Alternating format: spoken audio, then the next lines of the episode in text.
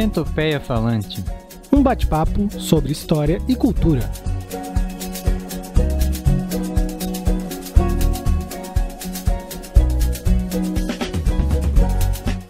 Salve galera do Centopeia Falante, mais um programa hoje. Vamos falar um pouquinho sobre a União Soviética. Meu nome é Tiago Mazuti, eu sou historiador e escritor. E eu sou Evandro Duarte, sou jornalista e escritor. E eu acho que, junto com os Estados Unidos, né, a história da, da, da União Soviética no século XX, que é justamente esse recorte que a gente pegou, talvez sejam os dois países aí mais complexos de, de se analisar, ainda por cima pelo fato de serem rivais né, entre eles, né? E terem polarizado tão drasticamente o mundo. Então, é pegar essas nuances do mundo criado a partir do que se convencionou chamar desses países. É, comunistas ou socialistas que vêm a partir justamente da União Soviética e esse lado mais capitalista, mais liberal que vem a partir do, dos Estados Unidos são fundamentais para entender principalmente o século XX e até o século que a gente está vivendo.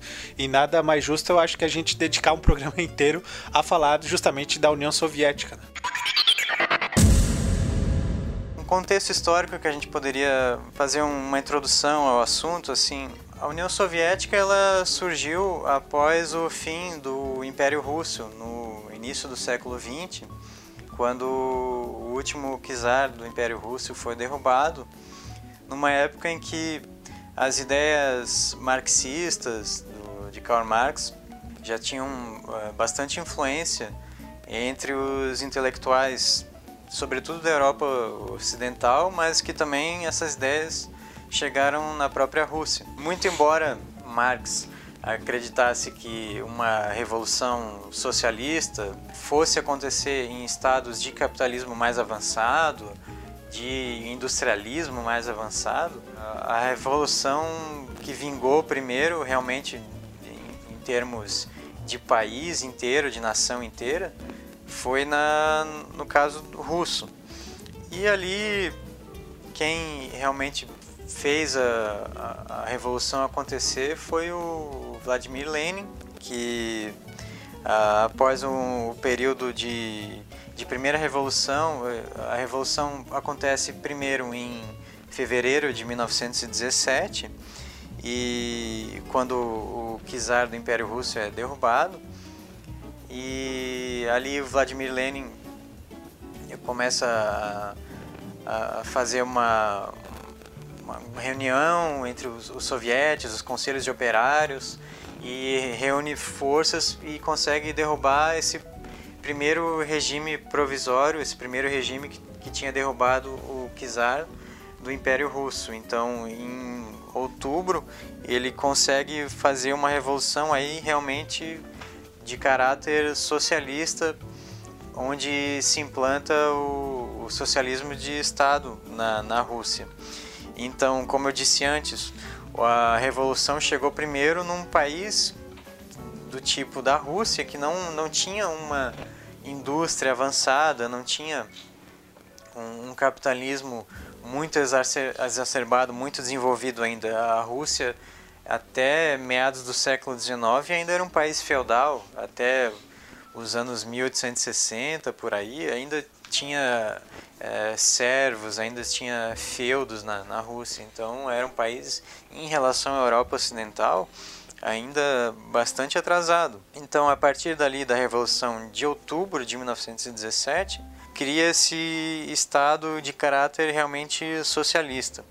E Lenin assume o, o comando e o, o partido único, né, é o caráter principal desse estado é, o, é um caráter de partido único de viés marxista.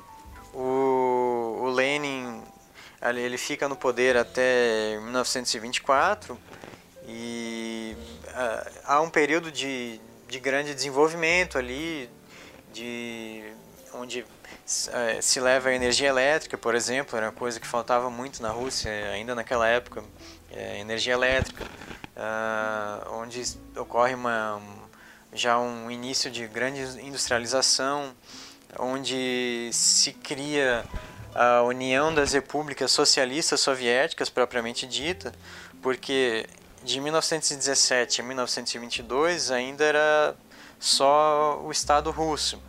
Mas a partir dali ele já começou a, a exercendo influência entre alguns é, estados túrquicos ali da, da, da Eurásia, como o Cazaquistão, por exemplo, Uzbequistão.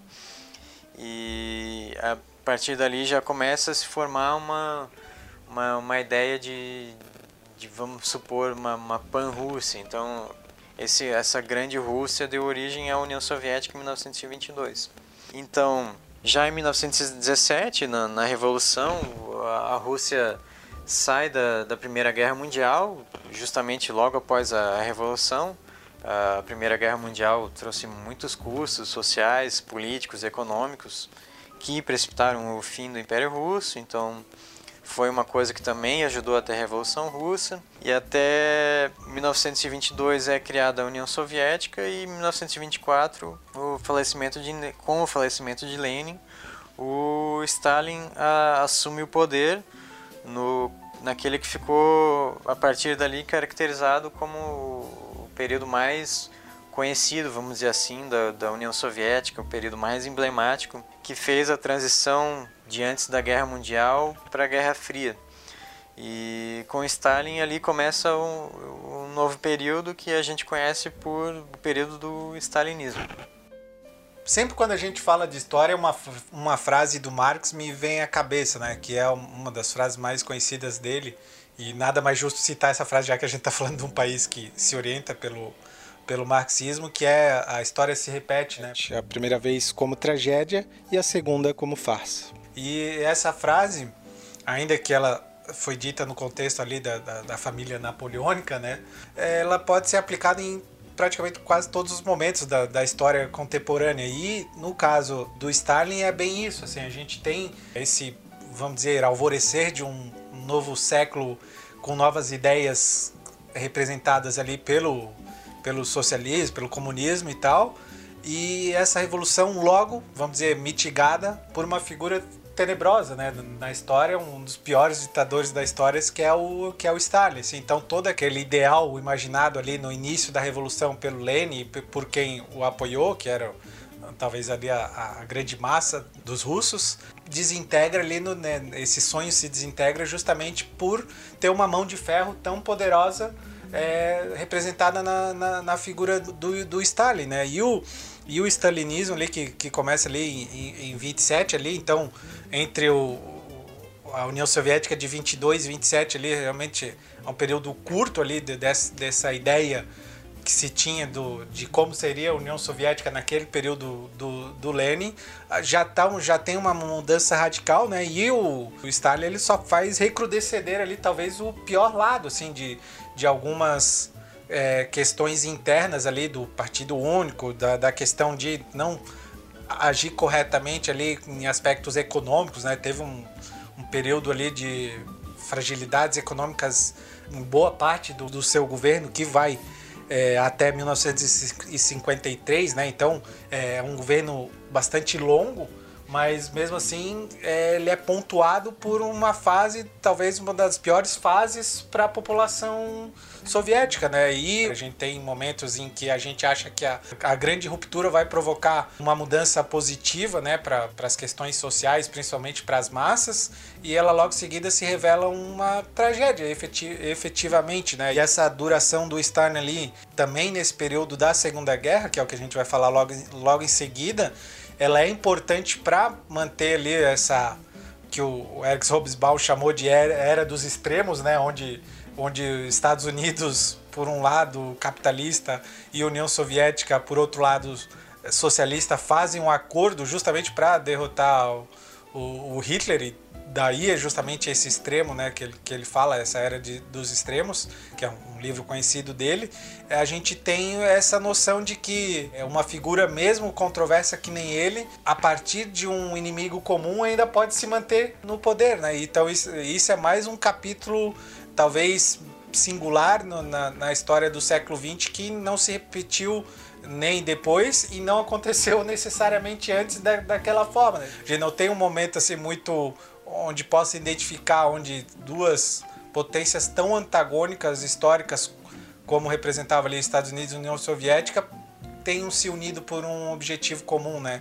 Pelo menos não dessa forma que aconteceu no, no século XX com questões econômicas e ideológicas tão marcantes quanto no caso da Segunda Grande Guerra. Né? É, o stalinismo ele ficou marcado por uma série de questões. Uma delas foi a, a planificação da economia, que muitas vezes foi muitas vezes levou a, situações desastrosas economicamente, fome generalizada em, em, em algumas situações. Houve uma uma estatização praticamente total da produção agrícola, porém também houve uma rápida industrialização do país, uma, apesar da, dessas mortes uh, por fome que aconteceram em alguns casos, se tem essa conta de que talvez provavelmente milhões de pessoas morreram por causa de, de fome na, no período stalinista, mas também, apesar disso, houve um rápido crescimento econômico do país através de uma investimento estatal forte na economia e de rápida industrialização. Mas, apesar disso, também houve um, um período de, de, perseguição política muito forte, de, de expurgos, é, em que provavelmente foram mortas aí de 600 mil a 1 milhão de pessoas, uh, números parecidos com esses, a gente provavelmente nunca vai ter os números exatos, mas é algo em torno disso, de assassinatos políticos, né? Quando não, pessoas é, deportadas para para campos de trabalho forçados na, na Sibéria ou algo do tipo. Então, muitas pessoas eram presas ou acabavam desaparecidas. Então, nesse mesmo período do, do Stalin, que é ali anos 30, final dos anos 20 e anos 30, o, o início do período stalinista, Uh, também a gente tem a ascensão do, do nazismo na Alemanha e a ascensão do, do Roosevelt na, na, nos Estados Unidos, né? Então, nos Estados Unidos, o Roosevelt ele procura uma, uma certa aproximação com, com vários países do mundo, com a própria União Soviética. Ele reconhece a União Soviética como um país soberano, faz alguns acordos comerciais com a União Soviética. Com a América Latina, ele faz a, a política de boa vizinhança, né? É, enquanto é, para o Hitler, é, o, o, resto do mundo já tinha muito é, receio e medo do, do que Hitler poderia vir a fazer, porque ele estava colocando uma política muito agressiva em pauta na Alemanha. É, nesse sentido, Stalin ele faz um acordo de não agressão com Hitler. Então a gente já percebia ali que havia algo no ar, né? Alguma coisa pensava que poderia acontecer, alguma invasão ou algo assim. Hitler falava muito em buscar um espaço vital maior para a Alemanha e todo mundo meio que via que o que ele queria era realmente invadir a União Soviética para tomar espaço ali. Por outro lado, eles também não queriam, uh, Hitler não queria uma, se fosse entrar em guerra, não queria uma guerra em duas frentes, então era importante manter um, um lado mais, mais pacífico. Então ali ele faz um acordo com Stalin e eles fazem um acordo de não agressão, enquanto eles praticamente dividem a, a, Polônia e a Europa Oriental entre eles. E, Hitler começa a, a, a Segunda Guerra, que tem consequências logicamente desastrosas para o mundo inteiro. E logo em seguida ali, ele, pouco depois do início da, da, Segunda Guerra, ele quebra o pacto que havia feito com Stalin e invade a União Soviética. E a partir dali ocorrem as batalhas mais sangrentas da Segunda Guerra Mundial dentro do território da União Soviética, né? sendo a, provavelmente a mais conhecida a Batalha de Stalingrado, onde morreram milhares de pessoas e onde a Alemanha ia invadindo né? Lógico, os alemães invadiram numa época do ano mais propícia, de clima mais ameno, mas eles acharam que iam conseguir fazer uma, uma blitzkrieg na, na Rússia, né? uma guerra relâmpago, que não foi possível. Né? O território da, da Rússia, da, da União Soviética, é, é muito vasto, é um território domina todo o norte da Ásia, vai desde a, do, do leste da Europa até o, a península de Kamchatka, no extremo leste da Ásia, então já praticamente fazendo fronteira com Alasca. Então é um território muito gigantesco e que uh, os alemães, por mais bem equipados e preparados que fossem, não, não conseguiram dominar tão facilmente assim. Então uh, o Stalin foi segurando os alemães, foi deixando eles invadir o máximo que, que podia deixar invadir para no momento certo contra-atacar. E e também para conseguir com, fazer com que o, a principal arma russa tivesse maior efeito. E essa principal arma russa era o inverno, né, que praticamente demoliu, arrasou os exércitos alemães. O inverno chegou e a partir dali os, os soviéticos foram ganhando terreno novamente, muito apesar de que enquanto os alemães iam retrocedendo e voltando para a Alemanha, eles iam fazendo uma política de, de terra arrasada, né, nos territórios soviéticos que estavam ocupados. E ali onde eles já tinham ocupado antes já uh, havia uma matança geral de, de judeus e ciganos e bolcheviques, enfim, tudo que o Hitler odiasse eles iam matando a torta e a direita ali na, naquele território. Mas enfim, os russos, os soviéticos conseguiram uh, vencer a Batalha de Stalingrado, conseguiram fazer com que o inverno vencesse Hitler e foram retomando os territórios conquistados até a tomada de Berlim, finalmente, né? O primeiro país a, a tomar a capital alemã foi a União Soviética e provavelmente foi o país mais decisivo, que mais lutou e o que mais teve importância para para a queda de Hitler, para a vitória contra a Alemanha nazista foi a União Soviética, que teve uma, uma importância muito grande nesse sentido e foi o, o, grande Estado vencedor da Segunda Guerra Mundial juntamente com os Estados Unidos. É, e como tu falou aí, o, o inverno teve um papel preponderante aí, né, nessa questão principalmente dos embates é, dos soldados nazistas ali contra os soldados soviéticos, né, e é um erro que, como tinha falado antes ali da, da história se repetir, é um erro que o Napoleão já tinha cometido também e Hitler vai pela mesma. Talvez por uma questão de desespero também, saber que, que já estava mais ou menos as coisas perdidas assim, e ele vereda também por esse caminho, né? E, e também falando de inverno, a gente tem na sequência disso a chamada Guerra Fria, né? Que não tem exatamente a ver com a questão do inverno, mas é o resultado imediato aí desse dessa vitória do, do, dos aliados aí sobre, sobre a Alemanha, né? E as forças do, do eixo. E a gente tem nesse cenário a preponderância dos Estados Unidos e da, da União Soviética dando o norte para uh, esses países arrasados na, na Europa, né? Toda, toda essa economia que foi direcionada para justamente esses anos de guerra em todos esses países ali é, europeus que participaram, norte da África também, que participaram ali diretamente da Segunda Guerra, é, teve que ser reestruturada, né? Se pensava a economia para a guerra e agora tinha que se pensar a economia para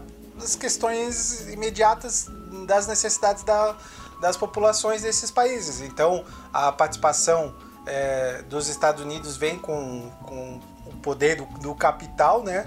E do, da União Soviética com um pouco mais de, é, talvez, questões ideológicas e menos de capital, porque ela não soube competir nesse sentido com os Estados Unidos e talvez nem, nem pudesse, porque o seu viés é justamente esse, essa disseminação né, da, da, da economia ser, é, não ser estratificada, né, ser, ser uma coisa mais é, regulada pelo Estado de forma mais é, orientada a que as pessoas tivessem uma economia individual mais ou menos parecida, né? ainda que isso virtualmente nunca tenha acontecido de fato, a gente teve algumas castas bem evidentes ali ao longo de, desse período até o fim da União Soviética. E a Guerra Fria, de certa forma, ela foi é, importante por uma série de questões que é, são definidoras para o mundo que a gente tem hoje e talvez as mais evidentes sejam as questões tecnológicas, né? O quanto de, de evolução tecnológica surgiu nesse período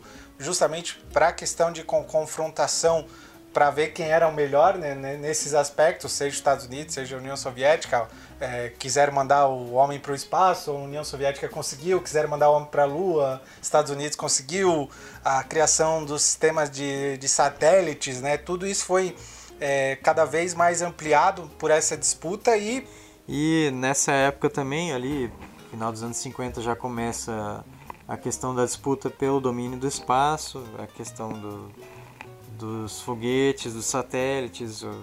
Os primeiros humanos para o espaço são soviéticos. O primeiro ser humano no espaço é o Yuri Gagarin, da União Soviética. A primeira mulher no espaço também é uma soviética. A primeira pessoa a caminhar no espaço também soviética. Mas o primeiro ser humano a colocar o pé na Lua foi um norte-americano. Houve uma, uma disputa intensa nesse período, né, pelo domínio no espaço, que significava também um domínio tecnológico e um domínio um domínio militar. Todo esse avanço tecnológico teve um preço, evidentemente, né? E eu acho que a Guerra Fria ela meio que ela foi necessária ao ponto de a gente ver que não era pelos extremos que o mundo tinha que se guiar, né? Ele tinha que se guiar de certa forma num, num acórdão aí de, de visões mesmo que ideologicamente diferentes, mas é, o seu fim foi praticamente inevitável pelo fato de que, seja pelo poderio econômico dos Estados Unidos acabar sendo o, a questão do capitalismo ser dominante, ser uma, uma, uma forma de poder muito mais é, pragmática né, de, de se realizar, seja pela própria descrença que esses regimes socialistas e, e, e representados pela a União Soviética como símbolo máximo disso, não proporcionaram o que se esperava disso, né? que era uma sociedade mais justa, mais igualitária e, de certa forma, é, esses sonhos, por uma série de, de questões da, da própria publicidade dentro do, do, que se fez a respeito disso, é, como as campanhas né, do, dos Estados Unidos de promover um anti é, uma perseguição né, pro, no, desses países comunistas né, e, e fazer as suas intervenções em países como até no Brasil a gente teve né, uma série de, de ações justamente para prevenir que os países é, latinos é, se tornassem é, comunistas ou socialistas. É, o fim desse regime decretou não só o fim da Guerra Fria, como o fim da, da própria União Soviética.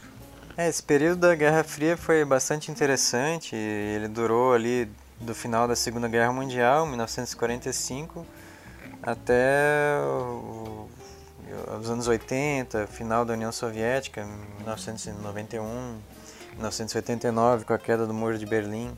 Uh, os, como eu disse antes, a União Soviética tinha se tornado a, a potência mundial concorrente dos Estados Unidos, né? Tinham as forças armadas muito poderosas, detentoras de, de ogivas nucleares, com esse poderio todo que veio do, de ser um dos grandes vencedores da Segunda Guerra, de ter vencido a Alemanha, a União Soviética é, criou ali, sob o seu domínio, vários estados fantoche no leste europeu, como a Romênia, por exemplo, a Polônia, que eram países em tese independentes politicamente, mas que viviam sob o domínio e a influência soviética. Esses países faziam uma chamada cortina de ferro, né? A Alemanha Oriental também, porque a Alemanha foi dividida em duas partes, uma socialista e a outra capitalista. Então a Alemanha Oriental ficou sob influência soviética. E essa cortina de ferro, essa corrente de países socialistas que separava a Europa Ocidental, a Europa capitalista, sob a influência dos Estados Unidos, da Europa Oriental, da, da União Soviética, e para fazer um contraponto com, contra a OTAN, que foi a aliança militar dos Estados Unidos com os países do, da Europa Ocidental, a União Soviética criou o Pacto de Varsóvia com esses países do leste europeu. Então, eram compartilhados tecnologia, informação, armamento é, para é, se contrapor à, à, OTAN. Também foi um período marcado por é, muita espionagem, né, de lado a lado. Tem casos de, espionagem também muito na, na, na, própria Alemanha ali, na, na a própria Berlim era dividida em duas partes, né? A Berlim Ocidental e Oriental, cada uma de uma influência, então tinha muita guerra de espionagem. Uh, e a questão das ogivas nucleares, como eu falei, naquela época ainda havia uma, uma disputa para ver quem fabricava a, a bomba nuclear mais poderosa. Em relação às, às bombas atômicas também, que não foram de fato utilizadas em guerra, mas é, colocaram o mundo em constante, iminente risco né, de, de uma guerra nuclear, e até por isso um dos nomes Guerra Fria, porque não se chegou a, a se fazer uma guerra de fato, mas ou, havia essa, esse medo sempre presente. E a, a, houve também, principalmente, a, que ficou muito famosa, a, a crise dos mísseis né, em Cuba, né, quando a União Soviética uh, quis levar mísseis nucleares para Cuba e quase provocou uma, uma terceira guerra mundial com os Estados Unidos, embora os Estados Unidos também uh, tenham tido que abdicar de colocar armas nucleares mais próximo da União Soviética, né? Então acabaram fazendo um acordo ali. Os Estados Unidos, por outro lado, eles acabaram nesse período é, inventando a internet, que começou em alguns centros de pesquisa norte-americanos, algumas universidades, com patrocínio militar, né, com patrocínio estatal. A União Soviética ficou um pouco defasada nessa questão tecnológica, de, de, de computação, vamos dizer assim, de, de, de dados. E nesse período ali, já nos anos 70, começou a a se estagnar um pouco politicamente, economicamente. É, houve um período de que foi chamado de detente, né, que, em que as relações com os Estados Unidos deram uma certa melhorada nos anos 70, mas que por outro lado os Estados Unidos começaram ali já a fazer uma espécie de guerra híbrida contra a União Soviética, por exemplo, a, se aliando com a Arábia Saudita para fazer uma, uma guerra de, de preços baseada no, no, petróleo e no dólar, né? E como a União Soviética é uma, uma grande exportadora de, de matérias-primas baseadas em, em produtos de, riqueza natural e mineral, assim, então também faz, é, ter a, os Estados Unidos terem aliança estratégica com a Arábia Saudita, que dominava o petróleo naquela época, para é, fazer uma política de preços ali, acabava prejudicando a União Soviética também. Então já era uma espécie de guerra híbrida nesse sentido. Né?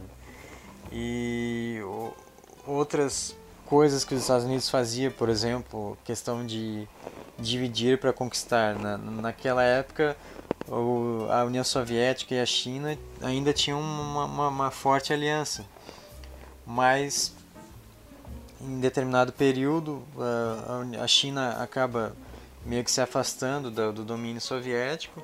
E os Estados Unidos o que que faz? Com o Nixon vai lá e reforça ainda mais essa distância entre a China e a União Soviética, né? Então é a questão do dividir para conquistar. E a partir dali a União Soviética vai entrando num, num ritmo mais lento que acabou por fim a levar a, a, dissolução da União Soviética nos anos 80. Bom, nos, nos anos 80 a União Soviética entrou em sua década final praticamente. Uh, Gorbachev foi o principal líder da União Soviética nesse período e ele criou uma, uma política de tentar é, abrir a economia, abrir a política e ela ficou caracterizada esse período pelo período da chamado de perestroika, que seria reconstrução, e a glasnost, a transparência. Então, como a União Soviética vinha de ser um estado muito fechado, o, se acreditava que é, havia chegado o momento de dar mais transparência para o governo, mais abertura, mais liberdade política de, de se falar, de se expressar, de, de, criticar o governo. A União Soviética, com o Gorbachev, por mais que a intenção fosse boa de dar mais liberdade para as pessoas, ou não se vislumbrou que a queda poderia ser muito rápida e muito catastrófica, vamos dizer assim, porque a partir do fim da União Soviética, todos os índices na Rússia, pelo menos, e nos estados que compunham a União Soviética, todos os índices pioraram muito nos anos 90. A economia caiu muito, a qualidade de vida, o índice Gini, a, a política, a violência, se for analisar todos os, os, índices desses países que compunham a União Soviética, nos anos 90 todos pioraram. Então a União Soviética teve o, seu fim, teve o, o, lado positivo de dar mais liberdade para esses países que compunham o bloco, de criar uma, uma comunidade de estados independentes, como assim foi chamado, que seria uma, uma, uma nova união muito mais. Uh, mais eh, leve, vamos dizer assim, na falta de uma palavra melhor, uma união mais solta, vamos dizer assim, não mais baseada no, no socialismo, mais baseada numa solidariedade, mas que essa política de, de abertura acabou precipitando uma, uma queda muito rápida do, do regime da União Soviética. É uma, uma coisa que ficou muito marcante nesse período dos anos 80 na União Soviética foi a questão da, da explosão do, da usina nuclear de Chernobyl, né, fica na atual Ucrânia, mas que foi até hoje é considerado praticamente o maior acidente nuclear da história, uma, um, um, teste desastroso que, que foi feito lá na, na usina nuclear de Chernobyl e que foi escondido durante certo tempo, só foi admitido pela União Soviética quando a, a, os níveis de radioatividade, a nuvem tóxica já estava chegando lá na Suécia e, e aos próprios a própria burocracia do Partido Soviético ficou com tanto receio de, de informar esse dado que o próprio Gorbachev só ficou sabendo uh, um dia depois ou algo assim. Então era um período de bastante fechamento, então até para um acidente desse ficar para ele ser noticiado no, nos meios ocidentais levou algum tempo. Mas é, houve uma rápida mobilização, muitas muitas pessoas da União Soviética foram mandadas para lá para uh, apagar o incêndio, para é, conter a radiação é, bombeiros, policiais, muitos deram a vida por obrigação ou não, deram a vida para salvar muita gente, né, a partir desse acidente.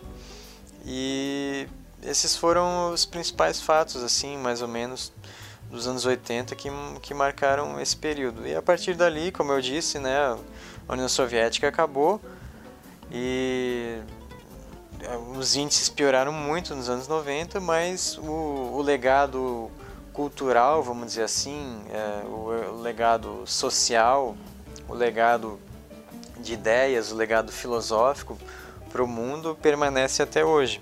A gente tem várias contribuições da União Soviética para o mundo também em termos de cultura e arte e esportes e que o Evandro pode começar a falar um pouquinho mais sobre isso agora. E claro que uma história tão importante e de uns países mais importantes no século XX tem que deixar um legado, né? Seja cultural, seja político, seja social, seja esportivo, é, todas as esferas do, do, relacionamento entre as pessoas tem é, uma importância do jeito de ser é, soviético ou russo que é, é muito sentido até hoje, né? A gente tem é, é, grandes alicerces de determinadas é, recortes, por exemplo, artísticos, como por exemplo a dança, né, que é muito reconhecida, a, principalmente o balé, né, o, a gente tem o Bolshoi, que talvez seja o, o grande exemplo da, de, desse poder de, de fazer uma arte bem trabalhada, né, bem lapidada sob o regime soviético e que se mantém aí é, é, muito presente em todos os, os cantos do mundo, né, como referência. Até no Brasil a gente tem uma escola, né, do, aqui no nosso estado, em Santa Catarina, tem uma escola de, do balé Bolshoi como também um importante também como um importante é, é, uma importante forma de é, expansão né, desses é, legados culturais da, do, do da, da, desses legados culturais da União Soviética e atualmente da, da Rússia, né? E também outros momentos aí artísticos desse, principalmente ali mais do, do final ali da, da União Soviética que a gente pode citar ali como Stanislaw Lem, né, que é o, o autor, ainda que ele seja polonês, mas ele construiu uma literatura bem ligada ali à, União Soviética, né, autor do, do Solares, né, que foi um, adaptado pelo pelo tá, que, o filme que foi adaptado uh, um livro que foi adaptado para o cinema pelo Andrei Tarkovsky, né, um dos grandes cineastas aí do, dessa segunda metade do, do, do século XX, com uma obra bem singular ali, bem representativa é, de um, uma visão de mundo diferente da visão ocidental de mundo, principalmente se a gente for comparar com o cinema americano, né, dessa forma. A literatura também, a gente pode remontar aí a, a um pouco mais no passado com Nabokov, né, que é autor da Lolita, que também virou filme já dessa vez pelos Estados Unidos, né, uma produção é, não Lolita é, é inglês, né? Eu acho que a produção é inglesa, né? A gente tem também o Nabokov, né, o Vladimir Nabokov, que é, é o autor de Lolita, né, que foi também adaptada aí já pelo lado ocidental do, do cinema nas mãos do do Stanley Kubrick, é um filme bem reconhecido, né? Uma obra bastante polêmica, mas de, de grande relevância, é, seja na literatura, seja no cinema.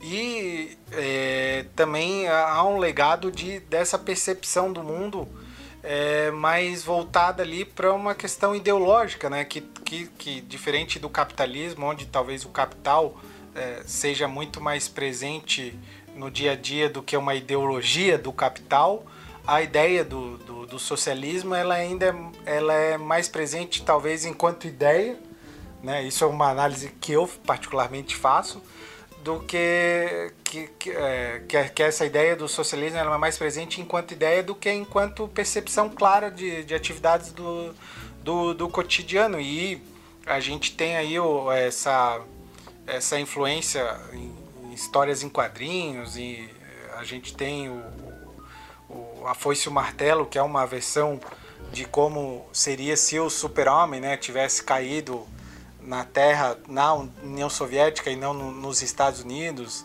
A gente tem o Kraven, né, na última caçada de Kraven, que é um vilão do Homem-Aranha, que é um, um, um, ser de ascendência também soviética e que vai ser, vai ser o grande inimigo do Homem-Aranha ali num, no, nos anos 80 e 90, né? E a última caçada de Kraven é uma das grandes histórias é, do, do Homem-Aranha, do, dos quadrinhos, e discute muito bem essa visão de mundo, né?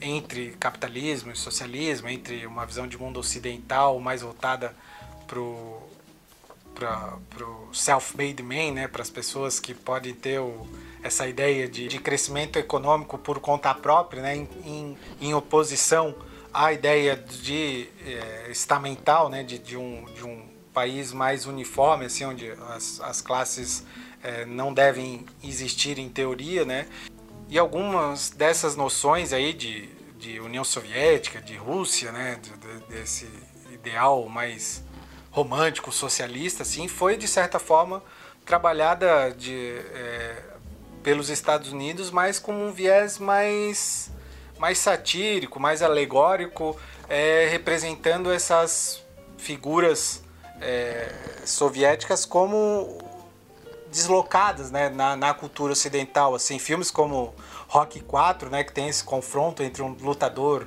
é, americano e um lutador soviético, tem um pouco disso, né, que se passa justamente se passa aí e é feito nesse período ali de finalzinho da, da União Soviética, né? Tem o Inferno Vermelho que é com, com o Schwarzenegger também é, mostra um pouco dessas diferenças de como trabalha a polícia americana da polícia soviética. Então, todo esse legado cultural da União Soviética ficou bem marcado de uma maneira bastante jocosa é, na cultura americana, né, que explorou isso principalmente é, na, nas suas diversas formas de entretenimento e a própria representação dos soviéticos para com a sua cultura mostrou um pouco das contradições vividas pelo, pelo país, né? nessas obras que a gente citou anteriormente, né? Tarkovsky e outros autores é, de literatura, de cinema, das mais variadas artes, que mostraram justamente a grandeza desse país que foi tão importante culturalmente também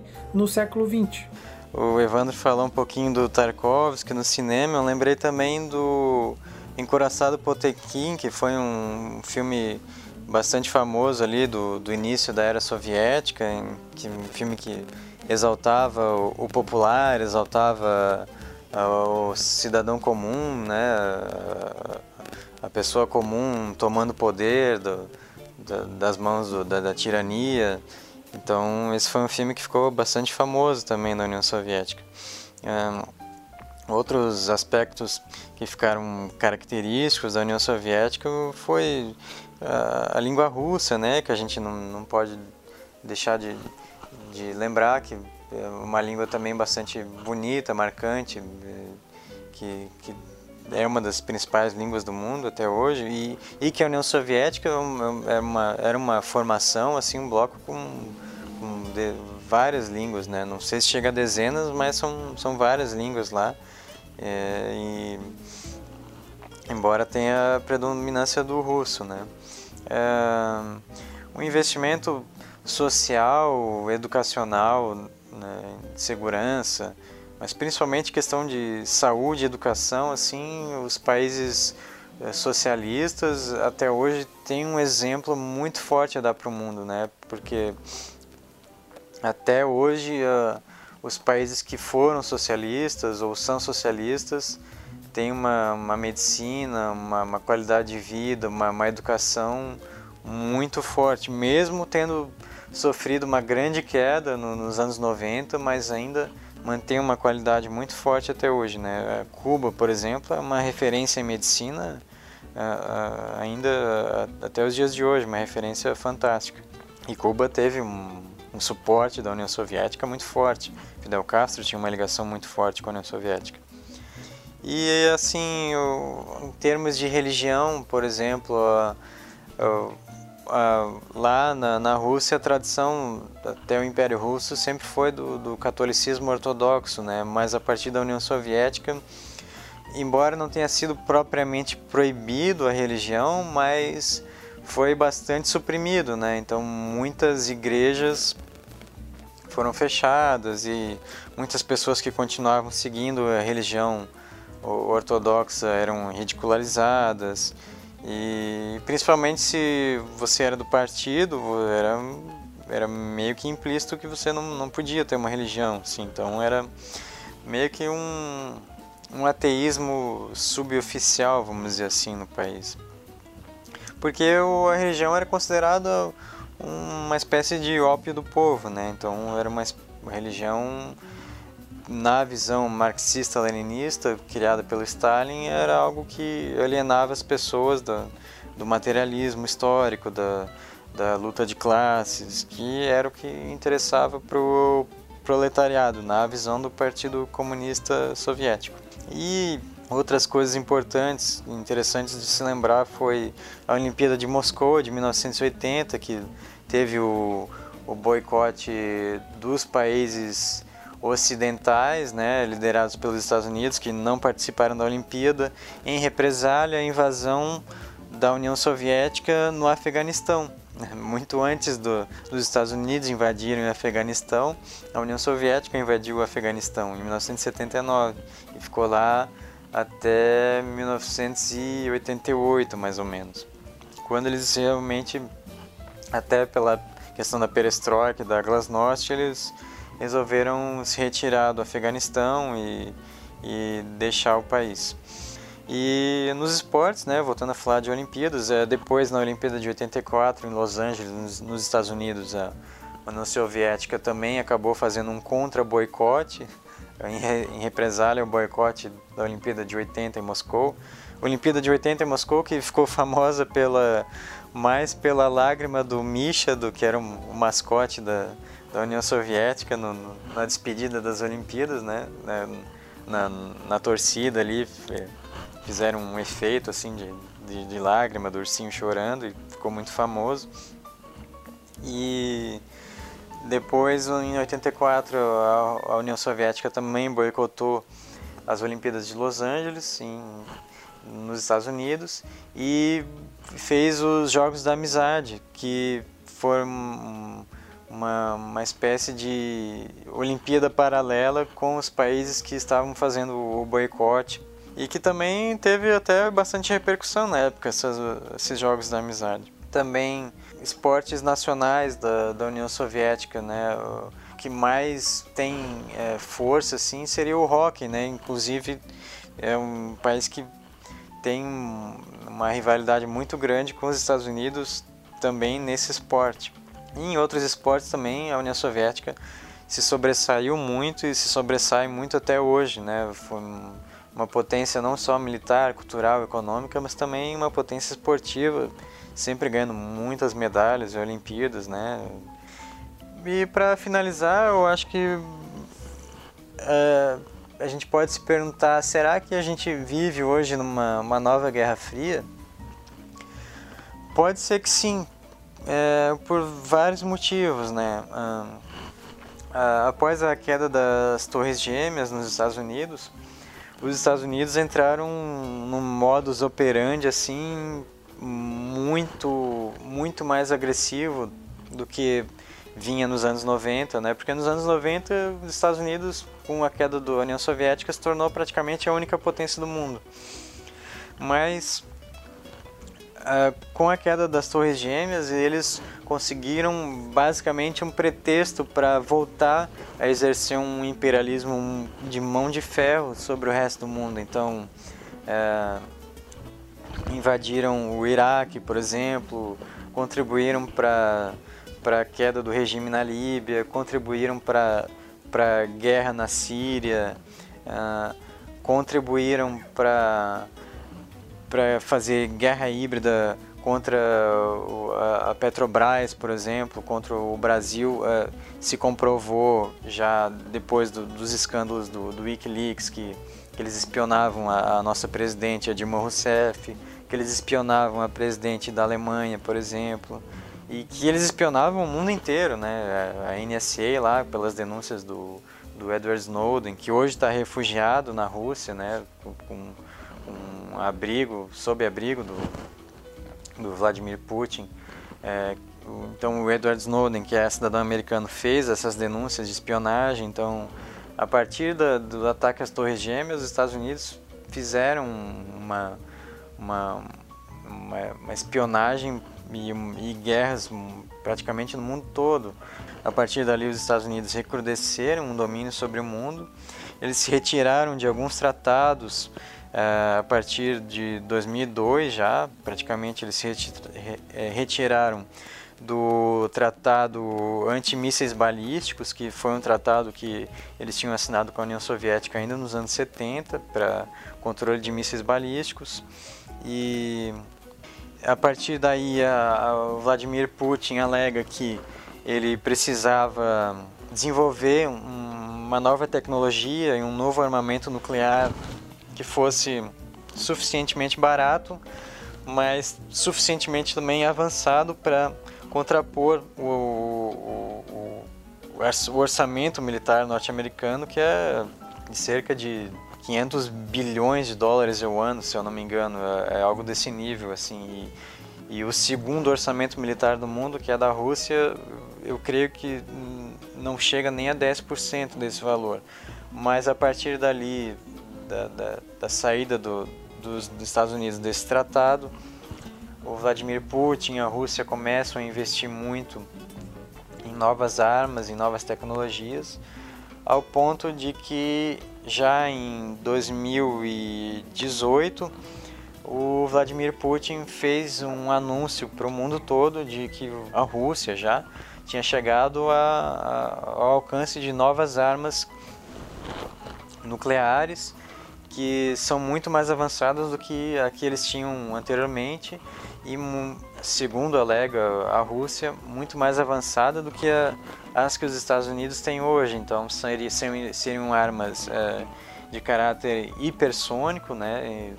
Então, é, tem uma arma submarina também, que Vladimir Putin alegou que, que, que poderia que, and, que andaria a uma velocidade muito mais rápida que, que, submarinos convencionais, entre outras armas, né?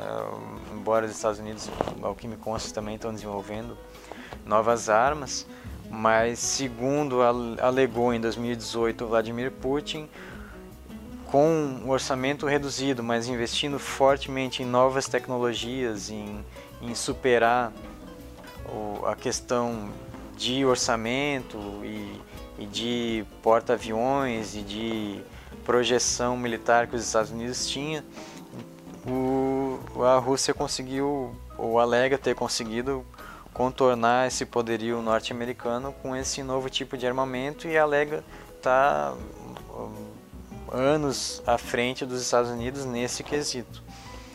Então, a partir daí também uh, os Estados Unidos se retira de outro tratado nuclear, que seria o Tratado de Forças Nucleares de Alcance Intermediário, que foi um tratado assinado entre Ronald Reagan e o Gorbachev nos anos 80 ainda.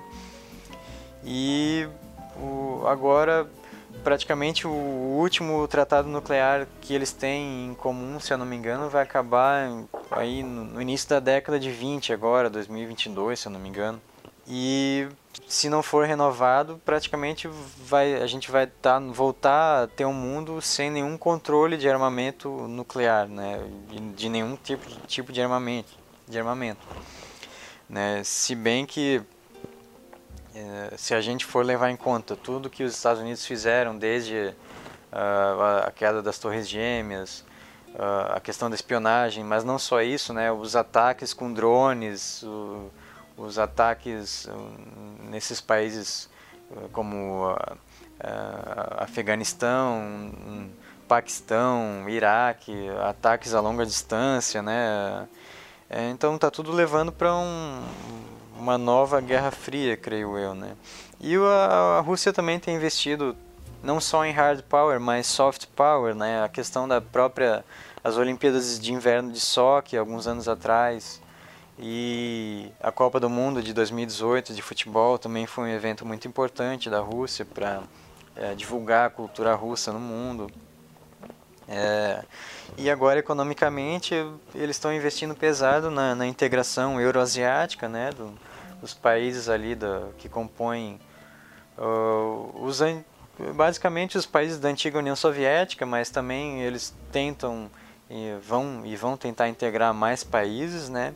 E fazendo uma ponte com as novas rotas da seda, novas rotas da seda, que é um projeto chinês de, de, de desenvolvimento de longo prazo, né? De investimento em infraestrutura, de construção de estradas, de pontes, é, ligando praticamente é, a China de forma muito mais rápida e com, com bastante dinheiro fluindo ali da, da China para a Europa e fazendo um contraponto com os Estados Unidos. É, então eles também, tanto a Rússia quanto a China agora estão investindo muito mais em ouro do que eles investiam antigamente, então estão dando mais laço para a moeda deles em, em ouro e também aí fazendo uma, um contraponto ao dólar, do, dólar dos Estados Unidos. E aí também entra a questão de, da, dessa guerra fiscal que os Estados Unidos está fazendo com a China. Então, como a China e a Rússia voltaram a ser grandes aliados, né? E, estão agora praticamente entrando numa nova guerra fria com os Estados Unidos, na, na minha visão. A gente vê que claramente o, o, o capital foi o vencedor de, de, de, nesse aspecto, né? Com a própria é, Rússia nesses anos 2000 indo para um lado capitalista com, com bastante atuação, né? A gente tem é, grandes figuras é, que a gente pode chamar de, de grandes capitalistas, grandes empreendedores ou, ou grandes figuras que têm bastante dinheiro, sendo bem presentes na política e na economia soviética, né? A começar por talvez a, a figura que mais se desponta aí nesses anos 2000, que é o Vladimir Putin, né? Que ele já atuou tanto como primeiro-ministro e como presidente, né? E é um dos caras, talvez aí um dos caras mais ricos do, da, dessa Rússia atual, né? Então a gente vê como é, o mundo vai se transformando, né? E como a, essa história da União Soviética é bem exemplar no sentido de a gente entender o mundo que a gente vive atualmente, né? Dessas transformações de um ideal romântico onde todo mundo seria igual, né? E se tornar em um país tão capitalista ou, quanto qualquer outro desse mundo atual que quer justamente ter a sua vez aí nesse mercado globalizado, né? E para isso ele utiliza das mesmas técnicas de proteção, restrição e de apropriação cultural quanto qualquer outro país capitalista do mundo. Então é isso, eu espero que a gente tenha conseguido dar alguma pincelada aí na, na história da, da política, da economia, e da, da cultura e da influência russa e de, principalmente da União Soviética no mundo. E continuem ligados com a gente aí nos próximos programas. Esse foi mais um Centopeia Falante. Meu nome é Thiago Mazuti, eu sou historiador e escritor. E vocês podem acompanhar a gente no centopeiasite.wordpress.com ou no nosso canal Centopeia TV no YouTube. Eu, vocês podem me encontrar nas redes sociais através do arroba Thiago Mazuti ou através do blog thiagomazuti.wordpress.com. Eu sou Evandro Duarte, jornalista e escritor. As minhas redes sociais vocês podem me encontrar no Facebook e no Instagram. O endereço é crônicas do Evandro. Também escrevo no blog crônicasdoevandro.wordpress.com. E também vocês podem acessar as nossas redes sociais do Centopeia, né? tanto no Instagram quanto no Facebook, é arroba Centopeia Site. E a gente fica por aqui e se encontra numa próxima vez. Até mais. Falou! Centopeia Falante. Um bate-papo sobre história e cultura.